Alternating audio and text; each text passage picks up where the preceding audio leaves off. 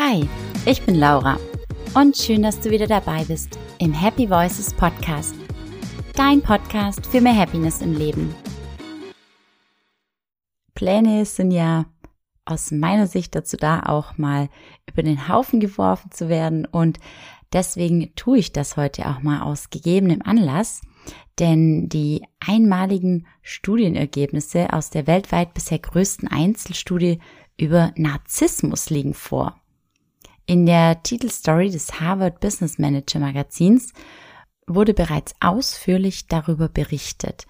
Den Artikel möchte ich dir an dieser Stelle auf jeden Fall ausdrücklich empfehlen, da du hier neben den echt krassen Erkenntnissen aus der Studie auch von den zum Teil sehr schädigenden Verhaltensweisen von NarzisstInnen erfährst und mittels einer Checkliste auch Narzissten in deinem Umfeld sogar ausfindig machen kannst um dich dann gegebenenfalls besser vor ihnen schützen zu können. Ich war so überrascht und interessiert an dem Thema, da Narzissmus auch einen großen Einfluss auf Happiness und mentale Gesundheit hat.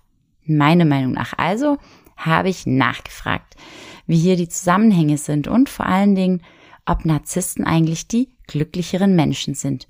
Und sieh da, wer fragt, der gewinnt. Ich habe Antworten bekommen und diese sogar für dich aufzeichnen dürfen. Über die spontane Zusage von Markus Heidbrink, dem Co-Gründer von Sortify, einem People Analytics Unternehmen und einem der Leiter dieser wichtigen Studie, habe ich mich so gefreut und freue mich jetzt nochmal umso mehr, meine Insights, die ich von ihm erhalten habe, nun hier mit dir teilen zu dürfen. Hallo lieber Markus und schön, dass du heute mein Gast bist. Hallo Laura. Hi. Wir sprechen heute mal auf eine ganz andere Art und Weise über das Thema Happiness, weil ich ja der ja, Überzeugung bin, dass das ist, was wir alle sein wollen. Ihr habt gerade im Harvard Business Manager die Titelstory belegt. Glückwunsch nochmal dazu weil ihr nämlich die weltweit größte Einzelstudie zum Thema Narzissmus rausgebracht habt. Und für mich steht das ja komplett entgegen zu dem, was Happiness ist, weil wir gehen gleich tiefer darauf ein, was denn eigentlich Narzissmus bedeutet in unserer Gesellschaft, auch in der Arbeitswelt, vielleicht ja sogar schon auch im Familiendasein. Und das, jetzt steige ich gleich direkt von Anfang an ein. Sind denn Narzissten die glücklicheren Menschen? Ja, danke, Lara, dass du das Thema aufnimmst. Äh, und zwar ist ganz wichtig durch die Veröffentlichung dieser Daten und wir haben es äh, Narzissmus an circa 10.000 Deutschen gemessen. Das ist äh, tatsächlich nach unserer Recherche die bislang größte Einzelstudie, die zu dem Thema gemacht worden ist. Und wir wollen mit der Veröffentlichung dieser Daten eine Diskussion anregen, weil wir schon sehen, dass Narzissmus äh, also für alle Menschen, die mit extremen Narzissten zu tun haben, sei es im privaten wie im beruflichen, immer eine sehr schwierige und auch äh, alles andere als glücklich machende Erfahrung ist. Und äh, auf deine Frage zu kommen, sind Narzissten tatsächlich die glücklicheren Menschen? Aus meiner Sicht ein klares Nein. Warum? Ähm, äh, sie, äh, man muss sich das wie einen dauerhaften Stresszustand vorstellen. Narzissten sind also äh, verliebt in ihr eigenes idealisiertes Selbstbild. Man kennt vielleicht die griechische Mythologie, äh, wo der Narzis in sein eigenes Spiegelbild, das er in einem See oder Teich sieht, verliebt ist und dadurch komplett unempfänglich wird für alle anderen, äh, auch durchaus werbenden äh, Versuche seiner Umwelt. Ähm, also er ist ausschließlich äh, in sich selbst verliebt, kreist um sich selbst und wer die Mythologie kennt, weiß, ähm, am Ende ist das Ganze auch fatal. Also er stirbt letztendlich äh, beim Versuch, äh, sein äh, Spiegelbild im Teich zu küssen. Und diese Tragik, die steckt tatsächlich auch drin. Deswegen ist Narzissmus auch in der Extremform auch ein Teil der klinischen Diagnostik in der, in der Psychotherapie. Also wir müssen davon ausgehen, dass Narzissten tatsächlich äh, immer wieder versuchen müssen, dieses ideale Bild, das sie von sich selbst im Kopf haben, zu bestätigen. Sie investieren daher sehr, sehr viel äh, in ihre eigenen Karrieren, äh, in die Außendarstellung, müssen also immer äh, nach Status auch streben, nach Anerkennung von Dritten. Und das ist ein dauerhafter Stresszustand. Negative Feedbackquellen müssen ausgemerzt werden, weil sie ja diese als narzisstische Kränkung letztendlich diesem Idealbild widersprechen. Und das ist wirklich ein Dauerzustand von Stress. Und da kann ich mir nicht vorstellen, dass sich dort ein dauerhaft und nachhaltiges Glücksgefühl einstellen mag. Absolut nachvollziehbar. Und jetzt müsste man sich ja fragen, okay, dann will doch eigentlich gar keiner jemals narzisstische Züge überhaupt in sich tragen. Also dann sollten wir doch grundsätzlich, weil wir eigentlich nach Wohlbefinden streben, ist ja auch ein, ein psychologisches Grundbedürfnis, Lustgewinn, Unlustvermeidung, aber eigentlich auch ähm, dieses Bedürfnis nach Bindung und Zugehörigkeit. Wie entsteht sowas dann überhaupt? Wie kannst du dir das erklären? Ja, also äh, im Moment gehen wir davon aus, dass Narzissmus bereits in, in, in frühen äh, Jugendtagen oder auch in der Kindheit möglicherweise schon angelegt wird. Äh, wir unterscheiden da zwei Arten von Narzissmus, die möglicherweise auch durchaus unterschiedliche Ursachen haben können. Der eine Narzissmus ist das, was man am ehesten vielleicht auch äh, mit diesem Begriff verbindet. Äh, das ist ein äh, grandioser Narzissmus. Also man hält sich selbst tatsächlich für dieses idealisierte Selbstbild. Man denkt, man ist dieses Ideal, also fast gottgleich. Ähm, man kann sich das vorstellen, man selbst empfindet sich als Sonne und alle anderen sind also, wenn sie zu nah dran kommen, verbrennen sie sich. Wenn sie zu weit weg sind, spielen sie keine Rolle. Und wenn sie so in angemessener Entfernung als Bewunderer um die Sonne herum taugen, dann werden sie akzeptiert. Ne? Und diese Art von Grandiosität grandioser, sonnengleiche oder sonnengottgleiche Narzissmus, äh, äh der äh, ist dieses permanente Abhängigkeit vom Feedback Dritter äh, und, und diese Bewunderung, äh, die eigentlich auch schon in, in frühen Jahren angelegt sein kann und ähm, auch durch die Umwelt durchaus bestätigt wird, dass man sagt, du bist etwas Besonderes, sei es du bist besonders schön, du bist besonders intelligent, du bist in jeder Hinsicht außergewöhnlich und ähm, danach wird man dann immer wieder dieses Bild auch versuchen zu verstärken. Der andere Narzissmus, den wir kennen, wir sagen auch Inferior-Narzissmus dazu. Das ist ein Narzissmus, der aus einem Minderwertigkeitsgefühl geboren ist und ähm, zum Beispiel daraus entsteht, auch aus äh, Lernerfahrungen in der Kindheit und Jugend, äh, dass man das Gefühl entwickelt, es würde einem mehr zustehen. Ja? Also ein Gefühl von Ungerechtigkeit, dass einem Dinge widerfahren, die ähm, äh, äh, die nicht äh, fair sind, die nicht angemessen sind. Und aus diesem dann auch sich selbst verstärkenden Gefühl der Unterlegenheit und des Anrechts auf mehr äh, entsteht dann eben auch ein, eine Einstellung, die sagt, äh, ich, es ist okay, wenn ich es mir hole. Und äh, das ist eine Form dieser Inferior-Narzissmus, der durchaus äh, nicht so strahlt im ersten Moment wie der grandiose Narzisst, ähm, der aber sehr wohl sehr unangenehm sein kann, weil er eben äh, möglicherweise auch ohne Rücksicht auf Verluste sich dann äh, Vorteile verschafft, dabei häufig auch intrigant äh, wird oder buchstäblich über Leichen geht. Jetzt habt ihr in eurer Studie die Narzissten hauptsächlich wirklich in den Führungsriegen auch entlarvt, möchte ich jetzt mal fast sagen, ähm, beziehungsweise ermittelt und ähm, gleichermaßen auch Frauen und Männer. Also hier gibt es äh, nur geringe Unterschiede.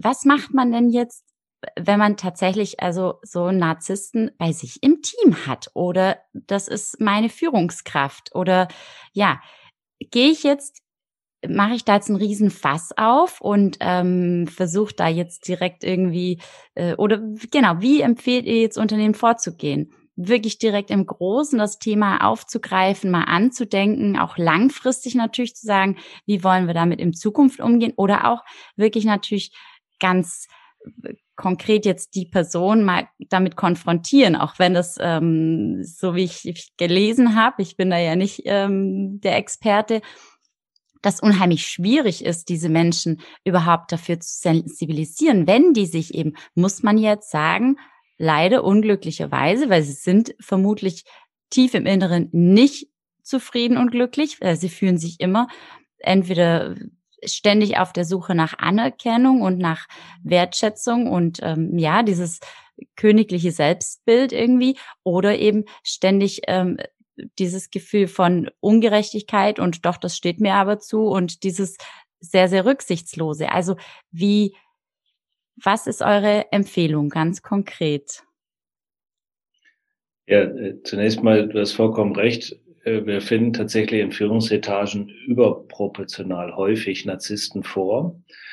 Äh, das äh, liegt auch eben daran, dass äh, heute Führung immer noch mit Karriere gleich Erfolg und auch einem höheren Sozialstatus wahrgenommen wird. Man kann in dieser Art von Erfolg auch sich ans Revers heften. Ich habe ein großes Firmenauto vor, vor der Tür stehen, beispielsweise. Meine Nachbarn sehen es. Ich kann mich mit entsprechenden Dingen schmücken, mit, mit der namhaften Firma, bei der ich Karriere mache, etc. Das ist also in unserer aktuellen Gesellschaft typischerweise äh, positiv äh, bewertet und äh, kann damit also als ähm, ist damit ein sehr verlockendes ähm, Spielfeld für Narzissten, sich als Führungskraft dann auch gerade in namhaften Unternehmen auch zu bewähren. Und dementsprechend sind sie auch sehr begierig darauf, dorthin zu kommen, investieren im Durchschnitt mehr als Nicht-Narzissten, um eben diesen Karriereweg auch gehen zu können. Und äh, tatsächlich ähm, heißt das aber nicht, dass man Narzisst sein muss, um diese äh, Führungsrollen äh, einnehmen zu können. Das wurde in früheren Jahren häufig gleichgesetzt. Äh, wenn du Karriere machen willst, musst du dieses Alpha-Leader-Gen in dir tragen, ähm, das eben dann sehr schnell zu narzisstisch dominanten Verhalten führt. Und äh, teilweise gibt es sogar Firmen, die darauf auch trainieren. Ja? Also wenn du ein Nachwuchskraftsprogramm anschaust, ähm, dann ist da nach wie vor auch heute noch äh, Themen wie Durchsetzungsfähigkeit, äh, dominantes Auftreten äh, Teil des Lehrplans. Wenn du jetzt, äh, wie du fragst, auch ähm, äh, direkt Narzissten in deinem Umfeld hast, sei es als äh, Kollegen oder gehen wir mal davon aus als Chef, oder auch Chefin, denn auch, auch, auch äh, das Geschlecht schützt vor Narzissmus nicht, haben wir festgestellt, auch wenn im Durchschnitt Frauen weniger narzisstisch sind. So haben wir doch auch immer die Gefahr, äh, auch wenn es Frauen sind in Top-Etagen, dass wir auf eine Narzisstin treffen in dem Fall. Äh, wie kann ich dann damit umgehen? Und ähm, da hatten wir in unserem Artikel im Harvard Business Manager auch einige Checklisten äh, zum, äh, zur Kontrolle eingebaut. Also äh, ist mein Chef äh, äh, ein Narzisst? Da gibt es eine entsprechende Frage-Antwortliste, äh, wo man sich mal durchtesten kann. Mhm. Ähm, das ist, glaube ich, an sich schon mal interessant, denn man darf doch das Kind nicht mit dem Bade ausschütten, auch wenn das ein sehr ja, moderner oder auch aktuell sehr beliebter Begriff ist. Äh, nicht jeder, der aussieht wie ein Narzisst, ist es auch. Ne? Wir reden also hier von den extremen äh, Ausprägungen auf dieser Dimension und nur dann würden wir auch von einer narzisstischen Persönlichkeitstendenz oder gar einem Narzissten sprechen. Und was kann ich dann tun, wenn ich an so jemand tatsächlich gerate? Ähm, da ähm, äh, sind wir tatsächlich ein Stück weit hilflos, Laura. Das äh, ist genau wie du sagst. Inwieweit äh, sind solche Typen dann überhaupt noch veränderbar? Inwieweit sind sie noch offen für Feedback? Und das ist für mich immer eins der entscheidenden Merkmale zwischen ausgeprägter Form und den wirklich extremen Formen. Äh, ähm, also komme ich mit Feedback noch durch? Ja, ähm, habe ich den Eindruck, dass hier Feedback überhaupt auch kritisches Feedback gewünscht ist oder nachgefragt ist? Oder ähm, wie geht jemand mit kritischen Erfahrungen um? Ja, ist mein Chef jemand, der Misserfolge zum Beispiel immer auf andere schiebt äh, und sich selbst nur die, äh, die Erfolge als eigene äh, Revers heftet. Ne? Ähm, oder ist das auch jemand, der kritische Erlebnisse auch dann nutzt, um in die Selbstkritik zu gehen oder in die kritische Reflexion? Das wäre dann Merkmale, wo ich sage, okay, solange die Feedbackfähigkeit noch da ist äh, und jemand auch aktiv äh, um Rückmeldung bittet, in dem Moment ist es, glaube ich, immer noch äh, Hoffnung da, dass sich äh, Dinge zum Positiven wandeln. Das klingt doch gut. Okay, die Hoffnung stirbt zuletzt, ja. Und grundsätzlich, aber jetzt doch noch mal zurück zu den, ich sage jetzt mal Ursprüngen, weil du hast gesagt, Narzissmus oder narzisstische Züge entstehen sehr wahrscheinlich eben in der Kindheit, im jungen Erwachsenenalter. Und also können wir als Eltern, also für die, die eben Eltern sind oder Eltern werden, oder innerhalb der Familie vielleicht auch schon darauf Einfluss nehmen, weil man weiß ja, Kinder lernen über soziales Lernen und exploratives Lernen, also einerseits soziales Lernen, sie beobachten, sie äh, ahmen ja Verhaltensweisen häufig von Bezugspersonen nach. Und das ist dann auch ein Stück weit natürlich das explorative Lernen, dieses Ausprobieren. Wie komme ich denn bei meinem Gegenüber an? Und was würdest du sagen können, Eltern denn machen? Weil grundsätzlich glaube ich, wenn man äh, Eltern fragt, möchtest du gerne mal so ein narzisstisches ähm, Kind großziehen oder eben einen Narzissten heranziehen, dann würden wir all sagen, nee, nee, nee, um Gottes Willen, ich möchte gerne einen Menschen, der ja auf jeden Fall klar Erfolg hat, dem es gut geht, der gesund ist oder ähm, die Tochter, die wirklich auch glücklich ist und jeder findet äh, seine Erfüllung, seinen Beruf. So, aber so eine dunkle Triade, dass die so stark ausgeprägt ist, ich glaube, das wünscht sich, wünschen sich keine Eltern für ihr Kind. Und jetzt was ist da deine Empfehlung? Ja, äh, als Vater von fünf Kindern äh, frage ich mich das zwar nicht täglich, aber schon auch regelmäßig. Was können wir tun als Eltern, um, äh, um eben diese Art von, ich sag mal, positivem Selbstvertrauen, das wir uns alle für unsere Kinder wünschen, äh, zu erreichen, ohne, ich sag mal, Selbstverliebtheit, äh, Selbstüberschätzung zu fördern oder gar Arroganz, was ja auch einhergeht mit der Entwertung von anderen ja, dem Ziehen von Selbstvertrauen daraus, dass man andere äh, heruntersetzt. Ja, und diese Art von toxischen Verhalten wollen wir in den Charakteren unserer Kinder nicht fördern. Und äh, ich greife gerne die beiden Punkte auf. Du hast das Vorbildlernen und das äh, explorative Lernen angesprochen. Äh, Im Punkto Vorbild äh, geht der Spiegel natürlich an uns zurück. Also äh, welche Art von Vorbild geben wir denn ab? Ja, wenn wir äh, sag mal, kaum erreichbar sind, nur, nur Business, Business machen und, und versuchen, unsere eigenen Karrieren zu fördern. Oder wenn wir nur äh, auf Außendarstellung aus sind, offenbar, und, äh, und ein gewisses Image transportieren wollen. Oder wenn äh, Kinder an uns beobachten, wie abhängig wir vom, von der Bewertung Dritter sind, ja, äh, was äh, äh, eben auch, auch keine besondere Stärke äh, der Persönlichkeit ausmacht. Also da müssen wir, glaube ich, uns selbst als Eltern kritisch überprüfen, auch unsere Verhaltensweisen und gewahr sein, dass Kinder uns 24-7 beobachten. Also auch fahren wir abends um 23 Uhr den Rechner noch hoch oder nicht äh, und so weiter. Also all diese Elemente äh, spielen dort eine Rolle beim sozialen Lernen und sind, äh, da sind wir äh, wirklich selbst gefordert, ein gutes Vorbild abzugeben dass wir ein Vorbild sind, auf das geschaut wird, das ist sowieso keine Frage. Und das Zweite, das betrifft das explorative Lernen und das kann ich nur total unterstützen. Äh, es gibt eine Sache, also ich würde so sagen, als Psychologe versuche ich äh, meinen Kindern nicht zu viel Theorie überzuhelfen. Ja, also man lernt natürlich viel äh, über Modelle und Theorien und da versuche ich mich möglichst frei zu machen in der in der Auseinandersetzung mit meinen Kindern. Es gibt aber tatsächlich ein Element, das ich wirklich aktiv versuche, als Vater in meinen Kindern zu unterstützen. Und das ist die sogenannte Selbstwirksamkeit. Das ist also der Glaube an die eigene Wirksamkeit in dem Sinne, dass man einen Unterschied machen kann. Das Gegenteil wäre Fatalismus. also ich bin Spielball der Gezeiten, der Umwelt etc. Die positive Selbstwirksamkeit ist eine Art von Selbstvertrauen, die aus mir selbst herauskommt. Die ist unabhängig vom Feedback Dritter ähm, und äh, passiert vor allen Dingen auch unabhängig davon, äh, also ich muss deswegen keinen herabwürdigen, um mich selbst gut zu fühlen. Das ist also ein Gefühl, das entsteht, äh, wenn ich Dinge erfolgreich meistere, die vor mir selbst Beachtung finden. Ja, und das gelingt typischerweise, wenn ich eben Dinge exploriere, äh, neue, äh, auch durchaus unbekannte Dinge ausprobiere, natürlich äh, in einem Rahmen, in einer Dosis, die mich nicht überfordert. sonst äh, entwickle ich ein, Gefühl des Scheiterns, das Gegenteil. Also muss ich im Grunde genommen als Eltern doch dafür sorgen, dass meine Kinder diese Chance haben, dass sie Dinge selbst erproben, explorieren können. Äh, die Dosis sollte ich im Blick behalten. Ich sollte sicherstellen, dass sie sich nicht zu viel zumuten, äh, so dass sie dann eben in, in diesen Herausforderungen, die sie stellen, erfolgreich sein können. Und dann wächst Selbstvertrauen und diese positive Art von Selbstvertrauen. Und auf dieser Basis kann, können die Kinder den nächsten Schritt machen. Und so versuche ich, die Selbstwirksamkeitsüberzeugung meiner Kinder zu unterstützen. Das klingt hervorragend. Ja, das nehme ich auf jeden Fall auch mal so für mich mit. Danke. Nochmal da mehr den Augenmerk drauf zu legen. Ja, lieber Markus, ähm, erstmal vielen, vielen Dank für die tollen Einblicke. Wir sind fast schon wieder am Ende. Wer also natürlich noch mehr erfahren möchte, muss sich unbedingt den Harvard Business, Business Manager jetzt zulegen. Und ähm, ja, auch gerade mit dieser tollen Checkliste und was kann ich tun und wie erkenne ich, ähm, ob ein Narzisst eben bei mir ist, mein Chef, mein Kollege in meinem Umfeld. Ja, jetzt gerne noch ähm, meine Ask and Answer Short Questions am Schluss.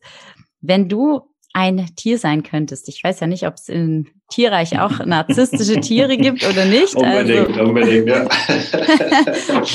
Ähm. Der buchstäbliche V natürlich. Nein, ich, ich würde, wäre gerne ein, äh, ähm, ein Pinguin. Auf jeden Fall ein Pinguin.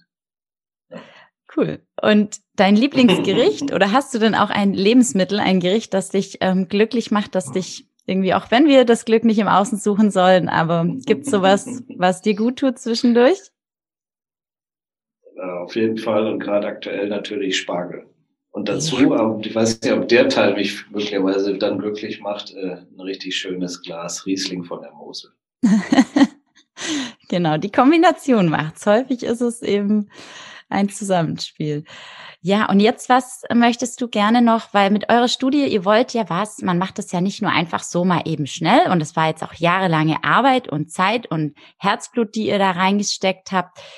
Was ist denn so dein Wunsch? Was möchtest du gerne vielleicht ein Stück weit verändern oder was äh, wünschst du dir irgendwie für eine glücklichere Welt? Oder was kann jeder Einzelne dazu beitragen? Ich weiß es nicht. Im Bereich ja, eben. Große Frage.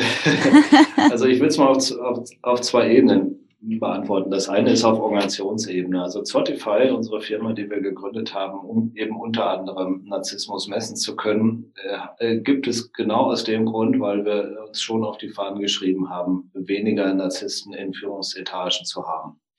Und äh, da wäre mein Wunsch, dass äh, Unternehmen viel, viel bewusster Personalauswahlentscheidungen treffen. Das betrifft äh, zum einen sicherlich natürlich, wenn man äh, extern rekrutiert, also neue Positionen von außen besetzt, aber auch eine Beförderung zum Beispiel intern ähm, äh, ist auch eine äh, ist, auch eine entsprechende Entscheidung. Und da hoffe ich mal einfach, dass das Thema Narzissmus viel, viel bewusster äh, wahrgenommen wird und extreme Persönlichkeiten in diesem Bereich dann auch wirklich nicht Führungskraft werden.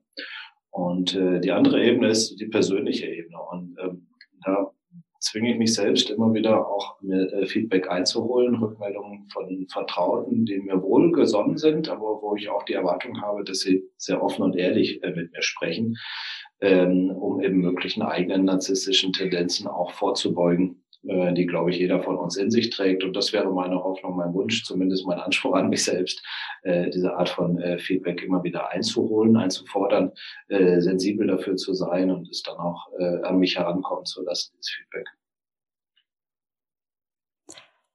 Dafür wünsche ich dir von Herzen viel Erfolg, alles, alles Gute und zwar, ja, also nicht nur dann jetzt für dich, sondern auch genau mit dem, was du nach außen auch bewirken möchtest. Ja, klingt alles wirklich wunderbar, unterstütze ich absolut und ähm, stelle deswegen auch sehr, sehr, sehr gerne in den Show Notes alle Links, Kontaktdaten ähm, bereit, damit man auf dich, auf euch, auf Sortify zukommen kann, weil ihr eben genau in dem Bereich dann auch Unternehmen unterstützt. Das finde ich großartig und ja, wie gesagt, da wirklich weiterhin viel, viel Freude und mindestens genauso viel Erfolg, aber der kommt dann ganz automatisch, bin ich überzeugt von. Vielen Dank, Laura, für Danke, die Markus. interessante Auseinandersetzung mit dem Thema. Danke. Und äh, nicht vergessen, bei den Links äh, im Mai äh, kann man sich äh, kostenlos selbst testen auf Narzissmus mit unserem Tool. Ähm, einfach äh, über die Landingpage, die du dann bereitstellst, Laura, ja. äh, einloggen und dann kann man das machen. Viel Sehr Spaß cool. dabei. Dankeschön. Gerne. Wie geht es dir jetzt nach dieser Folge? Nach diesen ganzen Insights, die vielleicht für dich völlig neu waren? Oder kamen dir bestimmte Dinge auch bekannt vor? Bist du schon mal einem Narzissten, einer Narzisstin begegnet? Oder hast vielleicht sogar im näheren Umfeld mit ihr zusammengelebt, mit ihm zusammengearbeitet? Teile gerne, wenn du möchtest, selbstverständlich anonym, deine Erfahrungen. Schreib es in die Kommentare, gib mir Feedback. Ich bin gespannt und hoffe natürlich, dass deine mentale Gesundheit, deine Happiness niemals unter einem narzisstischen Verhalten einer Person in deinem Umfeld leiden musste oder es auch hoffentlich niemals leiden muss. Also, pass auf dich auf, hab eine gute Zeit und Schenk mir gerne eine 5-Sterne-Bewertung bei Apple Podcasts oder abonniere den Podcast, falls du es nicht schon getan hast. Bis bald, deine Laura.